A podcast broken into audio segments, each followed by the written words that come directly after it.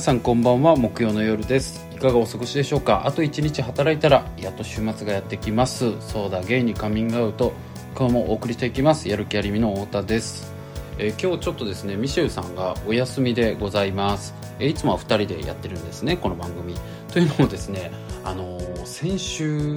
になるのかな？先週収録する予定だったところで私があのすごい高熱を出してしまいまして実はあの今日も午前中ぐらいまではお仕事あんまりできてなかったんですけれども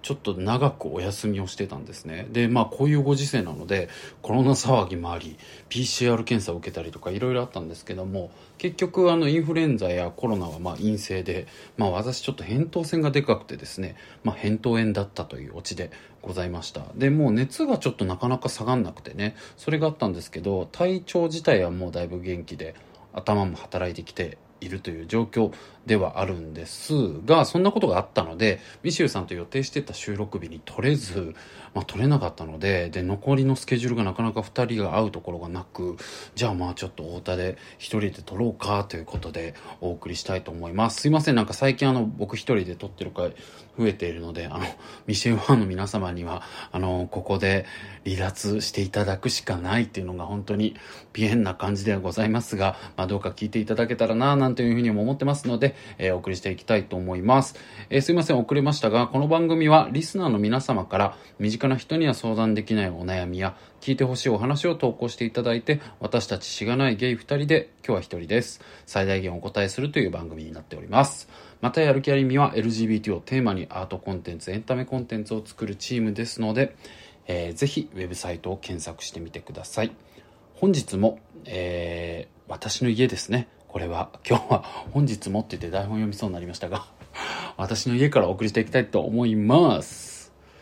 はい。ということでね一人でやるってあのー、結構ややこしいこといっぱいあるんですけど私大好きでちょっと楽しんでやってまいりたいと思います。まあ、ややこしいというのはですねあの例えば台本を見たりとかメモメモ書きを見たりとかかつこう録音を準備したりとかそういうのを全部一人でやるのでなかなかややこしいというだけなんですが話すこと自体は僕は本当にね一人で喋るの大好きなのでなんか落ち着くというか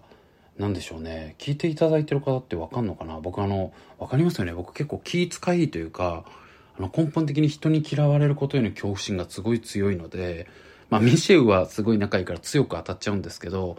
まあ、誰かと、まあ、あれも僕なりのミシェウへの気の使い方ではあると思っていただきたいんですが、まあ、なので、誰もいないで喋るっていうのは、実は僕結構自分の一番素が出やすいというか、まあ、それが面白いかどうかはちょっと別なんで、決めってなってたら本当にね、申し訳ないんですけども、まあ、とにかく自分の素は出せるなっていうので、えー、撮ること自体は楽しんでやれるっていう感じなんですよ。で何喋ろうかなと思ってたんですけどクラブハウス皆さんやってます？今なんか流行ってるあの招待制のやつ。ねえなんかあの招待されてない方とかもなかなか多数いらっしゃる中でこんなにね日本では今話題になっちゃってるから何なのってなってる方もいらっしゃったりするみたいなんですけどあれね入った身からするとなんかどんどん招待枠増えるんでね僕もなんか全然招待してないままいっぱい枠今ある状態になってるんで多分そんな感じで、まあ、ちょっと時間が経てばどんどんいろんな方が入れるようになるんじゃないかなと思います。で今そんな感じでねもともとスタートアップ、まあ、要はなんか IT 系の人たちの間ではや始まったというか流行り始めたものなので、まあ、最初にいる人がいわゆるこうちょっと意識高い人ばっかりというかそんな感じにはなってるんでもうそれに疲れてきたなっていうのはあるんですがあそうですよね。どんなアプリか説明した方がいいのかな？なんかあれなんですよ。ちょっと部屋を作れて、その中でまあラジオ配信というか、まあそこのトークをしてる人、指定された人とか増やすこともできるんですけど、人同士が喋れるし、そのルームに入ってきた人はそれをこう見ること、まあ聞くことができると。で、かつ聞いてる時に、その喋ってる人たちがこの人もトークに加えようっていうボタンを押すと加わったりもできる。みたいな感じです。で、例えば僕だったら、さっきもあの、友人のアーティストのこのやつを聞いてたら、ああ、太田いるじゃんって言ってこう、入れてくださって、で、そこに他の芸人さんとかがいて、はじめましてみたいな感じで喋ったりするのが起きるみたいな、えー、まあ、役得もございましたりとかもするんですが、まあ、そんな感じの楽しさがあるかなというアプリでございます。まあ、ただ本当にね、もうさっきの話に戻しますけど、ちょっと疲れておりまして、もうねしんどいななんか意識高いなってなってたところまあ昨日かなあのブルボンヌさんいるじゃないですか。女装パフォーマーの。えー、ブルボンヌさんがあの始められたということで入れてくださったんですあのブルボンヌさんと石塚優ちゃんっていうトランスジェンダーのモデルの子がやってたルームに僕が入れてもらえてで喋ったのが本当に楽しくてですね。もう最高でした。なんかもう後半ずっとゆうちゃんの黒柳徹子のモノマネを聞いて笑う時間だけの時間になってこれこれこれがやりたいのよって本当にね 心から思いましたけども。まあなんかねその話してる中であのちょっとね なんかその話長尺ですんのやらしいからやめないってなったんだけどあのブルさんとあの2019年にあれあれニューヨークのねあのプライドパレード要は LGBT のお祭りがえー、ニューヨークで最初始まったんですけどそれが50周年ということで2019年本当にこう歴史的なというかすごい大きいお祭りだったんですよ。で僕もいつかニューヨークのパレード絶対行こうと思ってたのでまあじゃあこのタイミングだろう絶対行くべきはと思って行ったんですね2019年、まあ、やる気ありみの井上と丹沢とあと僕の本当に仲いい友達ののりこっていうこと4人で行ったんですけど、まあ、その時にあのブルさんともご一緒できて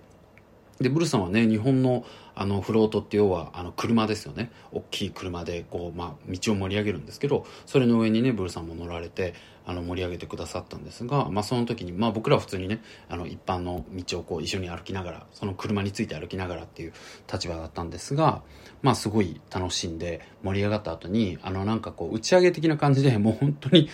まあ、汚いと言ったら失礼だけど、まあ、控えめに言ってめっちゃ汚い感じの、あのビアホールみたいなところで一緒に飲んだんですよ。で、その時の話をちょっと触れたりして、いや、まあ楽しかったよね、みたいな。で、その時に、あの、まあちょっと、ねもうここで話すことじゃないかもしれないけど、まあ、ブルさんと、あとブルさんってすごいこうね、それこそ、まあ、旗から見てたらソウルメイトなんだろうなっていう、まあ、急にスピった表現だけども、まあ、本当にこう、二人三脚でやってらっしゃる、まあ、ブルさんが所属してるねあのキャンピーってあの系列のあのゲイバーがありますけどそちらの社長のかゆみ社長っていう方がもう最高なんですよ。もう僕大好きでなんかもう独特の面白さがある方というかすごい変わってらっしゃる方でなんか本当に愛がある方なんですけど、で、その方とブルさんが両方いて、で、なんかいろいろ僕らがね、あの、懲りずにですね、すぐ質問しちゃうんで、なんか二人のこととかをいろいろこう聞き出したんですよ。で、丹沢と僕と、えっ、と、のりこもいたよな。で、井上がいたんですけど、あの、井上が、あの、僕多分今まで見た中で、あの人お酒そんな飲まない好きじゃないんですけど別に。まあでもそういうちょっとね、こう、はめ外していい時とか飲んだりしてくれるんですが、まあだから、もう本当に10年に1回ぐらいのめっちゃはめ外していい時じゃないですか、そんなの。で、それで井上がめっちゃ酒飲んだのと多分超疲れてたっていうのがあって、めちゃめちゃ寝てて打ち上げの会場で。で、なんか本当にブルさんと社長がいい話してくれるから、もう本当にお前起きろみたいな感じで起こしに行って、おい井上みたいな感じで言ったんだけど、もうなんかもう寝具合がもう本当に、何も OS 全部切ったみたいな、なんかもう電源コード全部抜きましたみたいな感じで寝ちゃってたから、あの、短剤優しいんで、もう、もうやめとこう。もう無理だよ。これ寝てるから。みたいになって。あ、そっか、もう無理かってなってね。まあ、短座と二人でいろいろ聞いたんですよ。で、聞いたんだけど、本当にね、まあ、恥ずかしいかな。いろいろ詳細は覚えてない部分も僕も酔ってたからあるんだけど、でもなんか本当にね、前も言ったけど、本当、なんだろう、僕たちのことを、ブルさんとかゆみ社長だけの言葉で、オリジナル、オリジナルな言葉でね、褒めてくださって、で、なんだ、僕はすごい感動したんですよその時。でまあその話すると長くなるからその言葉を覚えてるんですけど、まあ、すごく感動してでまあいい旅だったなっていうのが思ったんですね。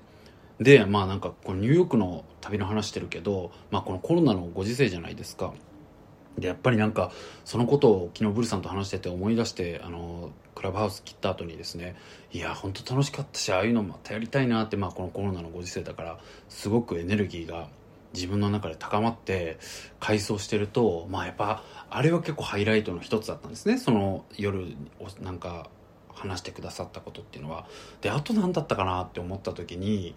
何個かあって、まあ、一番はちょっと僕本当にね自分的にはすごいなんか大事な思い出があるんであの言いたくないっていうすごいキモいこと言うんですけど もう一個すごい良かったのがあってあのねえっ、ー、と、丹沢と僕と、えっ、ー、と、その時は井上はなんか別ホテルを取っちゃってたのかな。なんか僕らも予約がドタバタででのりこと3人だったのか。いや違うわ。え覚えてないな。井上と4人だったのかな。まあとにかくなんかエアエアビエンドエアビエンビーであのなんかちょっと普通に一般ご家庭の家に泊まってたのね。まあもちろんその人たちとは喋ったりしないんだけど。でまあブルックリンのどこら辺って言ったらいいの？なんか下町っぽいところって表現したらいいのかな？なんかこう民家も結構多いようなところに泊まっていて。でなんかもう夜にもうのりこものりこ寝たい人なの。基本的に。のりこはお酒めっちゃ飲むんだけれども基本寝て朝を朝起きた人だから夜更かししない人でで井上は酒飲まないから全然。だから寝ると。でまあ僕と丹沢は基本好きあらば夜更かししたい クズタイプな人間なんでちょっとなんかさせっかくこんなとこいるんだしさなんかブルックリンらしいさ飲み屋探そうよみたいになってえ探そう探そうみたいになって2人で出かけたんですよ。でそしたらねちょうどなんかねあの歩いて10分も行かないぐらいの5分ぐらいのところにほんとなんかもうアメリカのなんかもうブルーワーカーがもうごっそり集まってるようななんか土臭いというかねあのビアバホールみたいなのがあったんですよそこにも。でそこに行ってみようぜってなって勇気を出してね2人で入っていったんですよ。そしたらまあ入るとねああいうのって意外と落ち着けるもんじゃないですか。でカウンター通してくれてカウンターに座ってカウンターの、ね、一番奥の一番安心する席によかったなあ今考えたらついてたんですけど要はなんて言ったらいいの？こうカウンターってこうなんて言ったらいいんだろう。こうお店の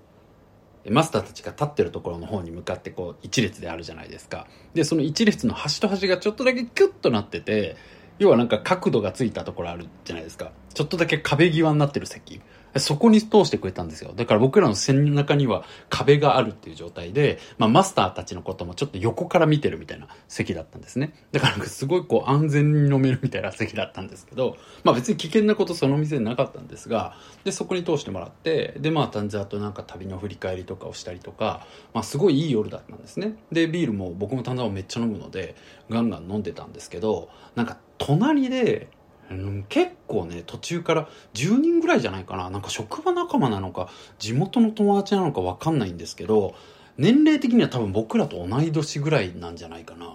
ぐらいのまあ青年たち男たちがですねなんかもう「Hey what's up?」みたいな「ポンポン!」みたいななんかもう僕英語できないんで分かんないんですけどもうブラザーフットバリバリみたいなねもうなんかいかにも LGBT とかなんかこの、こうもやろうとか言うんじゃないかなみたいな、こっちも偏見で怯えるみたいな人たちがポンポンつってビール飲んでたんですよ、隣で。で、ゲラゲラ盛り上がってたんですけど、まあなんかあの、言葉わかんなくても、つまんないことで盛り上がってんだろうなってわかるような、なんかコイン投げて、はっはっは、ワーオみたいな、なんかレベルの飲みをしてたんですよ。で、それで、関わりたくねえなと思いながら、ンザとしっぽり喋って飲んでたんですけど、もう露骨に途中からチラチラ、そのうちの、なんか一人のリーダーっぽいやつ、なんかこうみんなのことをまとめてるような、なんかでもそいつが気の良さそうなやつだったんですよ。気の良さそうなやつで、なんかいるじゃないですか、ちょっと、リーダーでやっぱりグループの空気って変わるから、なんかこいつ多分リーダーならいい奴らではあるんだろうなっていう感じの。なんか気の良さ操作があって、そいつがもうこっちをなんかこうニコニコチラチラめっちゃ見てくるから で、結局最終的に途中から話しかけられて、で、丹沢の方が彼らに近い席に座ってたんですよ。まあ、要は僕が奥側に座ってたんですけど、そしたら丹沢がまあ英語ができるから、うんみたいになって、で、彼らと喋ってくれて、わーわーわーみたいな。さ旅行で来てんのかとか、あ、そうだそうだみたいな。何しに来たんだとか、こう、どこ泊まってるんだみたいな話になって、で、その時に、まあ僕らもね、もちろん隠してる人間じゃないし、パレードわざわざ来るレベルのね、人間なんで、丹沢が、まあなんか LGBT のね、集まり、ね、ニューヨークでプライドパレードあるじゃん、今年つって、それに来たんだよ、みたいなこと言ったら、あーみたいな、あれねみたいな、やってるよね、LGBT のね、みたいな感じの、感じのリアクションだったんだけど、まあちょっと怖いじゃないですか、やっぱり。なんかそういう、こっちも偏見あるから、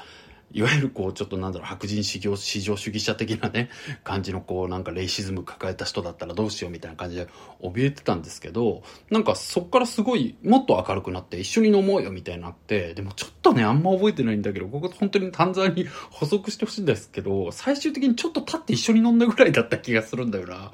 で、なんか、で、結構盛り上がって、で、帰り際になった時に、そいつがこう、へいへいみたいな感じで止めてくれて、なんかね、喋りかけてくれたんですよ。で、あ、そうそう、そうだ、思い出してた。なんかそいつらめっちゃバーボン飲んでたんだ。思い出した。僕らビール飲んでたけど、そいつらはもうなんかバーボンばっか飲んでて、もうマジで、アメリカすげえと思ったんですけど、僕らもその、バーボンをおごられたんですよ。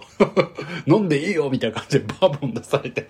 飲みたくねえとか思いながら、くっせえみたいな思いながらね、なんか安いくっさいもうなんか、バーボン一緒に最高だねっつって飲んでたんだけどまあもうちょっとうるさいしもうそろそろ帰ろうかなっつって出る時にもなんか「へいへい言う言う」みたいな感じで止められてなんかもうグループハグをされながらなんか言われたのがなんかお前らはここじゃマイノリティかもしれないけどなんか俺たちはなんかいつでもお前らのことウェルカムだし仲間だしなんか俺らがいるから安心していつでも飲もうぜみたいなことを言われたのよ。だからなんか本当にだから何僕らがまだまだこう差別するようなやつもいるだろうけど俺たちは安全だし一緒に飲もうなみたいなことをまあ言ってくれて、まあ、仲間だとか言われるのはねちょっとなんかあのどうしてもこう陰気上がりの自分からするとちょっと過剰かなとか思っちゃう部分もあったりはしたんだけれどもでもなんか本当に嬉しかったしすごいなんだろうな、まあ、ノミニケーションで分かり合おうぜみたいなもののなんか価値って僕改めてすごい感じたというか思ったんですよ。でなんかあの日本のねパレードの代表の杉山文乃さんって僕その人の話もしたことあるかもしんないけど僕文乃さんのことは言ったことあるよね。聞いたことあるわっていう話かもしれない。みんなこれずっと聞いてくれてる人は。でもなんかこの話してて思い出したから言うけど、まあ、文乃さんがやっぱりなんか日本の LGBT コミュニティに招いたすごい功績っていうのはやっぱりヤンキー文化だと思ってて僕は。その要は飲めば俺ら分かり合えますよねっていう。で僕それって正しいと思うんですよね。ただまあ正しいことってこの世にはたくさんあってなんだろう。飲め飲んで分かり合えば済む話じゃないことも LGBT のことってたくさんあるしなんだろう。アカデミズムもすごく大事だし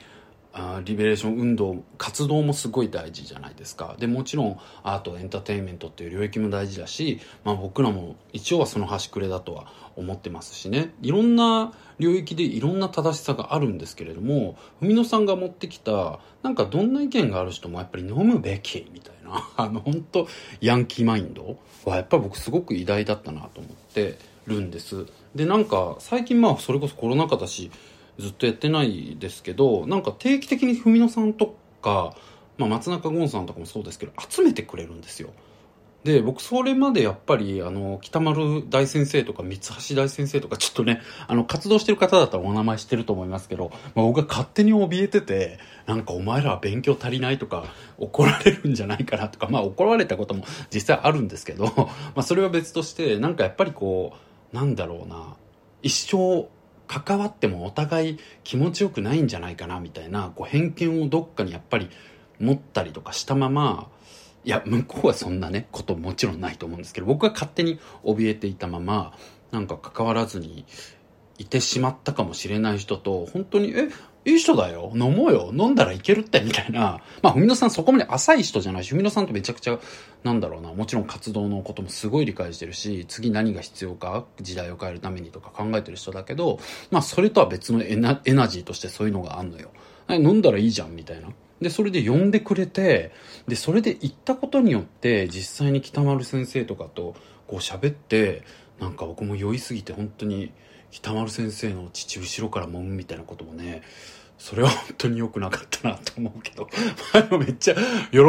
喜んではないけどめっちゃ笑ってくれてたし、なんか、あ、そうかそうか、みたいな言ってたから、まあ許してはくださってると思うんですけど、まあ実際そういうのね、ふみのさんが言ってくれてる通りだなって思ったりもして、で、やっぱりそれによって生まれた連携ってめっちゃ僕はあると思ってるんですよね。で、なんか本当に一時期ってもうそんなことないけど、LGBT 日本、分裂とかでしない Google がどうしても上がってきちゃったりする時代もあったし今もなのか分かんないけど、まあ、それぐらいなんだろう2000年代とか90年代って本当にこうなんだろう社会が LGBT っていうものに対してこう抑圧してるからこそその抑圧された痛みをやっぱり当事者たちたちがお互いに向けるしかなかった時代っていうのがやっぱりあってその中でこうね旗から見たら分裂とか言って揶揄されますけど本当に切実さと切実当事者の切実さと切実さがこうぶつかり合ってやっぱハレーションが起きるみたいなことってたくさんあったんですよね。でそれがやっぱりいつまで続くのかっていうことは本当に一つの課題だったと、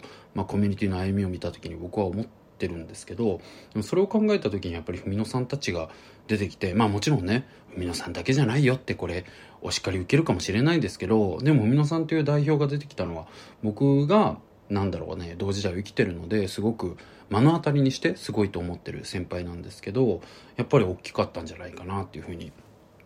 思ってるんですよ。だからなんかそういうことをまあね話戻りますけど僕はブルックリンのその彼に言われた時にはなんか改めてやっぱ実感したというかなんかこういう経験ってお互いに大事なんだろうなと思って。いやもちろん彼らはもともと別に LGBT に対してヘイト感情とかなかったのかもしれないけどあったのかもしれないじゃないですか。でもその時に彼らが出会った外国の LGBT まあ外国人っていうふうに若に収められてたからなんか受け入れその場で受け入れやすかったのかもしれないですよ。でもまあネガティブな感情を抱えられなかったっていうことだけでも僕はすごくお互いにとって良かった。いい経験だったんじゃないかなと思うしああいう経験があったこととなかったことで言ったらあったことの方が彼らにとっても僕にとっても 彼らって言っちゃった。もうね今夜中なのよ。ごめんなさい。下回ってなくて。まあだから彼らにとっても僕にとっても本当に良かったなって思うんですよね。うん。はい。そんな話でございましたがあのー、もう21分も経っちゃいましたね。いやどうしよう。ちょっとねあの今回あのー、まあいつもお悩み相談しているのでまあ1個お答えしようかなと思って持ってきたのがあるんでそれにそろそろ行こうかな。まあでもそんなんがあるんでとにかく旅行に行きたいなって思います。はい。なんかさやっぱり話し続けるっていう。受けちゃったわ自分で。いやなんかさコロナのしんどさっていろいろ。ああ面白い。何やってんだろうね僕ね。なんかそのコロナのねしんどさってもちろんこう物理的にずっと家に知るしんどいるしんどさってあるけどなんか僕が思うのはなんかずっと私でなきゃいけないっていうことのストレスって大きいなって思うんですよね。まあなんだろう。太田直樹って社会的称号じゃないですか。だからなんか、まあ、社会的称号っていうかまあ女優太田直樹なわけじゃないですか。生きていく上で。皆さんも、まあ、女優っていう形容が好きじゃない方もいると思うけど女優誰々。まあ役割としてのほにゃららっていうもので普段生きてるじゃないですか。でなんかそれからやっぱりずっと日常生活にいると逃れれてるようで家にいると逃れれてないというかなんかなんだろうな。例えばこう人には言ってない趣味があったりとかする人っているじゃないですか。なんかその場に行ったらこう別の自分を出せるっていうのがあったりするとか、うん、で旅行ってもう最たるもんというかそれの。まあ本当に日常のなんか太田直樹っていうものを置いていけるじゃないですか。でそれによってこう自分が救われる分癒される部分。そしてなんかそのなんだろうな。普段こうかぶってるあの称号っていうのを置いてきてる称号っておかしいか。なんだろう、まあ名前だよね。うん、そういったこう、肩書きとかを全部置いていくことによって、まあ裸の状態でいくからこう感じやすいことってたくさんあるから、その中でまあ改めて自分が普段追ってるものが何なのかって気づいたりとか、私から離れるからそういうことってできるじゃないですか。うん、ださっきの経験も本当にそうで、多分その離れて彼らとそういう経験を、まあ、したことによって、あ、太田直樹がこれ杉山文乃から教えてもらってるやつってそういうことだなって自分の中で整理できたりするみたいな、うん、ことがあったりするんでなんかだからやっぱり旅旅というか旅行まあ旅とかどっちもいいですけどできないっていうのはねなんか自分私のままずっといなきゃいけないししんどいなっていうのがあります。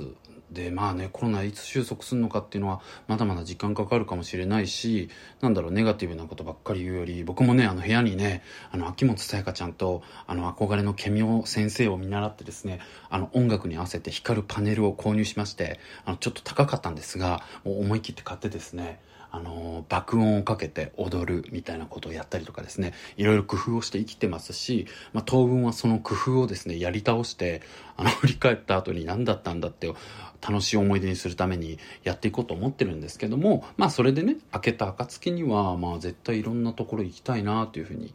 今は思ったりしています。ということでいよいよ本当にこの話やめます はいすいませんということでお悩み相談に行きたいと思いますえー、いただいてるやつ読みますね神奈川県在住25歳今勝子さんです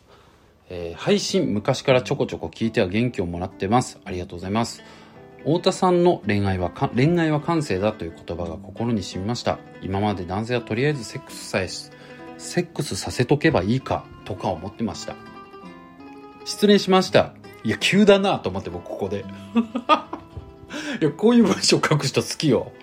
本当に。急にね、急展開じゃんと思いましたけど。失礼失礼しました婚活アプリで出会いなんだかグイグイ来て私もドキドキしてしまいすぐ付き合い少しして若干会う回数減らそうとしたり結婚願望なさそうな言動が多かったので結婚願望を聞いたらプレッシャーになったのかそもそもセックスしたかっただけなのかただただ女に飢えてた理系男だったのか理系なんですね。3ヶ月も経たないで興味を失われ扱いが存在になり少しそこに関して不安感をあらわにしてしまったところしてしまったとか言わなくていいと思いますけどしたんですよね。まあそれはいいですよ。する権利ありますよ。あらわにしてしまったところ恋がダメになりました。彼は僕は身勝手だからと何度も言ってきました。一緒にいると楽しかったので今は彼がすごく好きで辛いのですが私は恋愛経験がろくにないためこの辛さは一人が寂しいがゆえの錯覚なんでしょうか。彼の姿を脳内で再生させてしまいます。悲しいです。別れ話をした時も電話越しにマウスをマウスをスクロールする音が聞こえました。これやだな。失恋の後どうすればよいかアドバイス励ましをいただけると嬉しいです。またはこれはしちゃダメになるよとか人とお付き合いをずっと続けるためには何が必要なんでしょうか。人はなぜ失恋すると悲しいのでしょうか？教えてください。よろしくお願いします。はい。すごくこうなんでしょうね。接続詞少なめの勢いのある文章でなんかこう今の感情の切実さをすごく感じて好きな文章でございました。すいません。なんか文章の話して。でまあ失恋は悲しいですよね。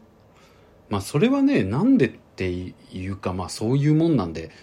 あのなんでって考えすぎるのって基本的にこうやっぱり気を病んでくのでなぜかって考えなきゃいけないことってすごいいっぱいありますけどこれは僕一旦考えないでいいやつかなっていうふうに思います。考えたら病んじゃうと思います。まあだって自分にとってのこうなんですか？僕これ前も使った表現ですけどこう自分にとっては運命だみたいに感じた感情がたった自分にとってだけのもので相手にとっては全然違ったっていうことって絶望以外の何者でもないじゃないですか。うん。だからなんかすごくこう失恋が絶望的だっていうのは普通なことだと思います。うん。でいろいろ思ったんですけどでもなんかねこう何かこう失恋だけじゃなくて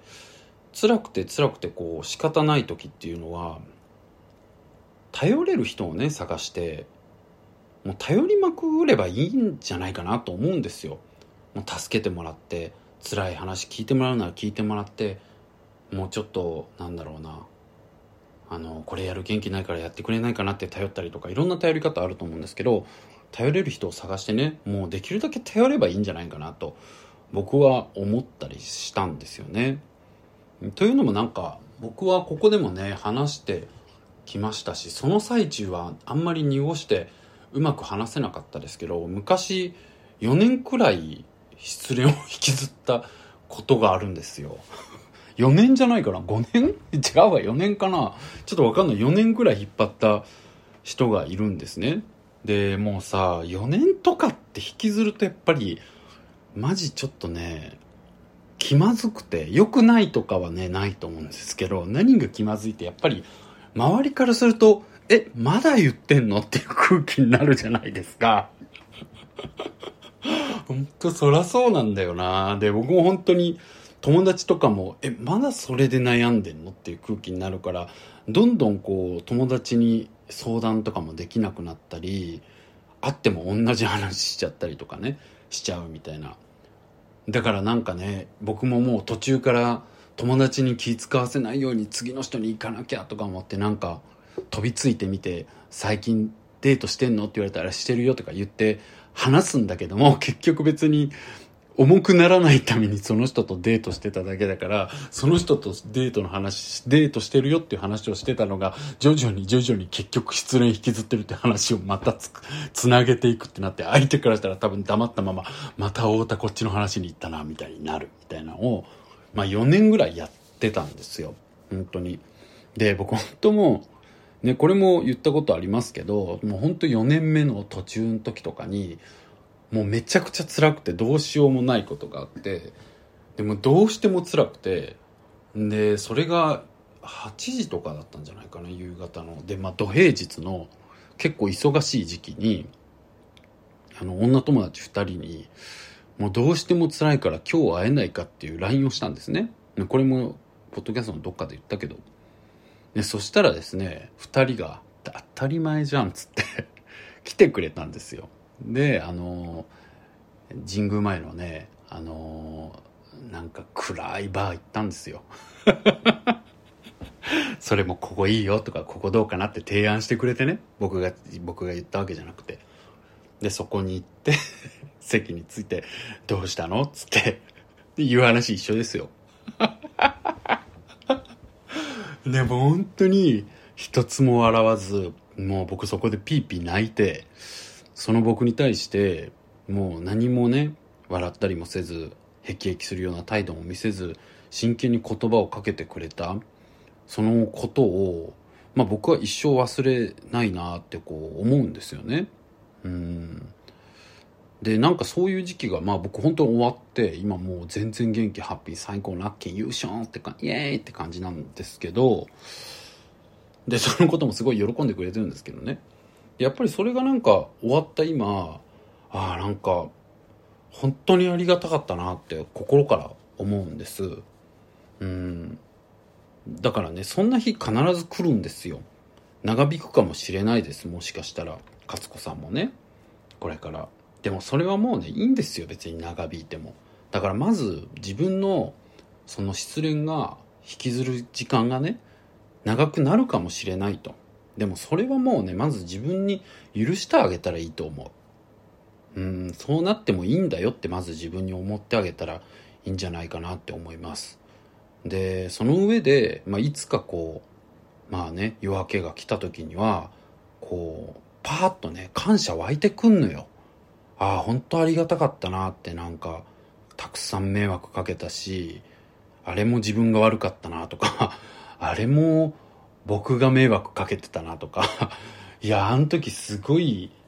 怒鳴ったけど僕が悪いなとかっていうこといっぱいあってもう謝るにはちょっと遅いなみたいなこともあるんですけどでもそれがこう自分の中で全てこうありがたいっていう気持ちにこう僕の中では結実していっていったんですよ。うんだからねつまりこう辛くて仕方ない時っていうのは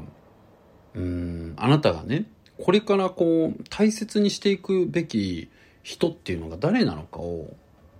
そういった友とか家族っていうのが誰なのかを見つけ出せる時なんですよ。うん そのいつか元気になった時にふっと浮かんでくるんでああの人に感謝しなきゃなとかありがたかったなっていう浮かんでくるんですよねだからそういう人たちが今見つかる時分かる時うん、だと思ってほしいかなって思います。うん、いつか元気になった時にはもう本当にその彼らに対して恩返しをしようってさらにね今までよりもっと頑張れる自分になってたりするんじゃないかと僕は思いますかね。まあでもねよく言うけどさこれもさなんか友達っていうさものが大好きな僕の発想じゃん。なんかこれ聞いてる人の中には別に友達そんないっぱいいねえし、それこそ失恋した時友達に話したいとか思わねえし、みたいな。ただ一人で引きずるだけだし、うるせえ、死ねって思ってる人もいると思うんですね。辛い。辛いよ。ミシェも。いや、あいついてもいいや。いなくてもいいんだけど、それは。まあまあ、だからね。うん。僕はそういう人間だから、僕の発想でしかないなと思うし、うん、そうじゃない人っていうのはどうしたらいいのかなとかいろいろ考えたんですけど、ちょっとそこはね、まあこれから修行していきたいなというふうに思ってます。うん。で、これからより早く回復するためにはどうしたらいいのかって考えると、やっぱりそれはもう次に好きな人ができるまで会わないことじゃないかなと思います。LINE の連絡も取らないとか。うん。うんそれはシンプルにそうなのかなと思うかなあとまあ長く付き合っていくためにはっていう話もあったよね確かあったよねそれに関してはまあ長く付き合っていくためにはもちろんこう人間妥協もねそう誰だってそうじゃんそうじゃん家族も友達もそうだけど妥協も必要だったりするとかあるいろいろねいろんなことが、うん、やるべきことあると思うんですけどそもそも長く付き合うっていうことを目的にしないことが大事なんじゃないかなというふうに思います。うん、いい関係だから結果長く付き合うだけな、うん、だけなんで、大事なのはやっぱりいい関係作ることじゃないですか。うん、だからそのためにはね、相手が自分に望んでるものが何なのかとか、相手がこういうことをやりたいとか、それ何なのかちゃんと知ることも大事ですし、自分が望むものはこういうことなんだよって開示していくことも大事だと思うし、でもそれを押し付けてもいけないし、うん、そういう本当にこう、なんだろう、一対一の人間として、どういうコミュニケーション、コミュニケーションの取り方も大事だし、でもちゃんと伝えるってことも大事だし、それを強制しないってことも大事だし、まあ、本当にコミュニケーションなんて修行ですよ、一生。一生未熟者ですよ、みんな。だから本当にね、それはなんか誰がめちゃくちゃうまいわけでもないんだけども、まあそれをうまくやっていかないとダメだと思うし、そういった工夫をたくさんたくさん凝らして、それでいい関係っていうのになれそうかどうかやっとわかるって感じだと思うんですよね。だからなんか長く付き合うコツ3つみたいなことっていうのはなくて、きっと勝子さんがとにかくまず自分の願いを大事にするべき。だから結婚したい結婚願望があるとか思ってるのはすごくいいことだと思う。うん。で、その自分の願いと同じぐらい人の願い、大事な人のが抱えてる願いも大事にしてあげるってことだと思う。だって大事じゃん。勝子さんにとって結婚したいっていう強い気持ちと同じぐらい誰かはさ、また何かにすごい思いをか、誰かはまた何かに対して強い願いを持ってるわけじゃん。うん。だからその願いをも認めてあげるっていうこと。うん、その上で、ちゃんと押し付けないっていうことだよね。だって相手にはまた別の願いがあったりするから。ただでも自分はこういうことが願ってるっていうことを伝えていく。そういったコミュニケーションをちゃんとしていかないとダメなんじゃないかなっていうふうに思いますね。で、まあそういうことをやって、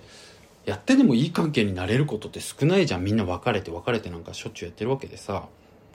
で、それでまあ、いい関係になれなかったらまあ、別れるだけですよ。そうじゃないかなって思うんだよね。うん。だからまあちょっと勝子さんはさ、その、この書いてることを見ると、結構なんだろうな。私が、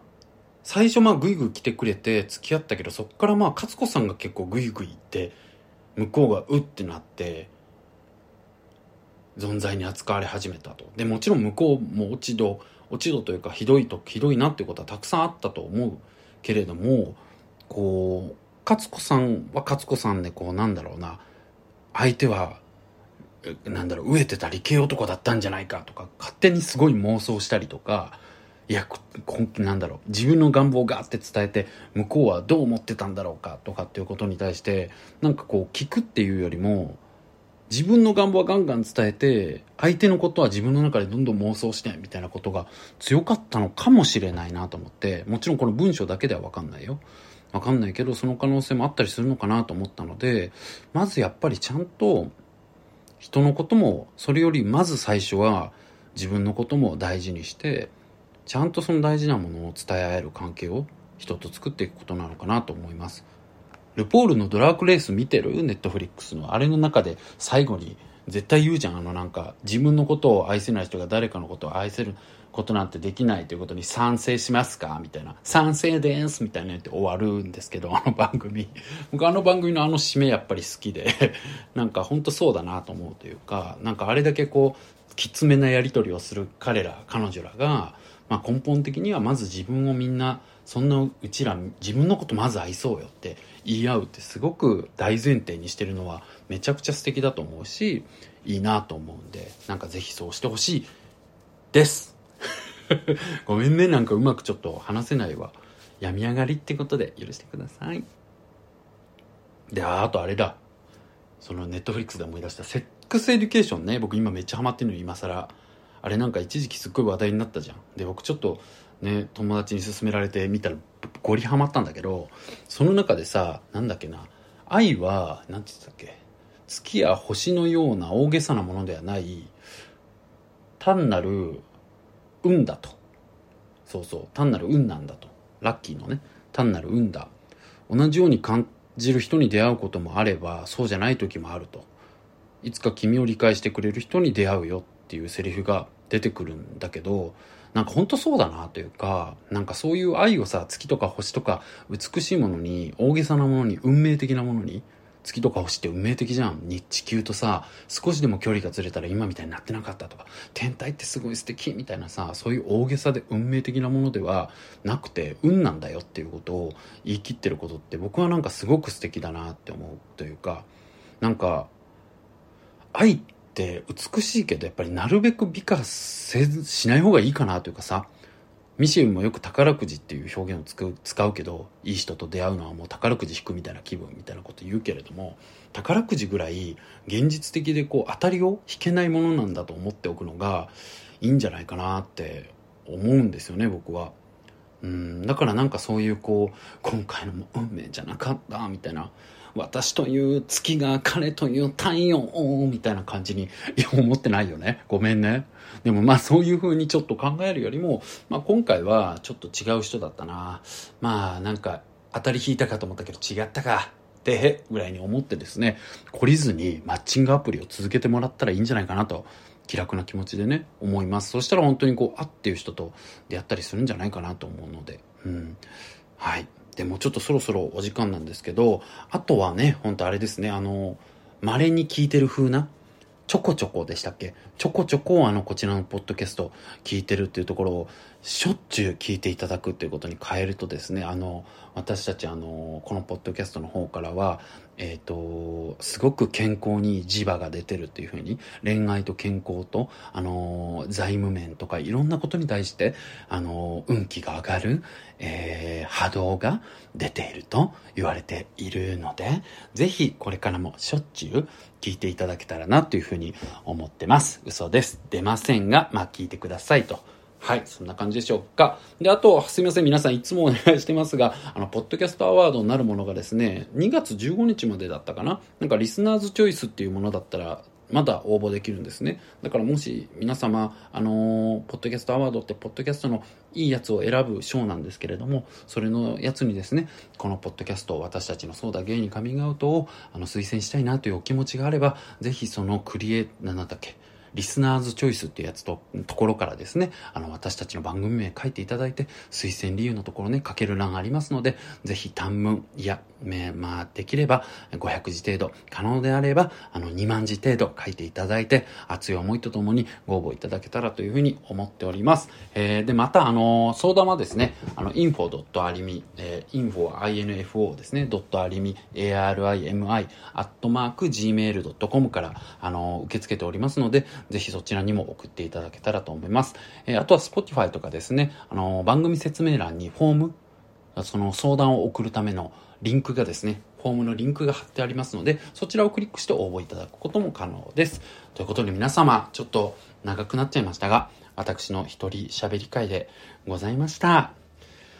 あー、疲れちゃった。来週はですね、あれです。あの、電話相談会です。ミシューさんが戻ってきて、あの、私と一緒に電話相談にお答えする回でございます。どうなることやら。ということで、また皆さん聞いてみてください。今日はありがとうございました。やる気ありみの太田でした。じゃあねー。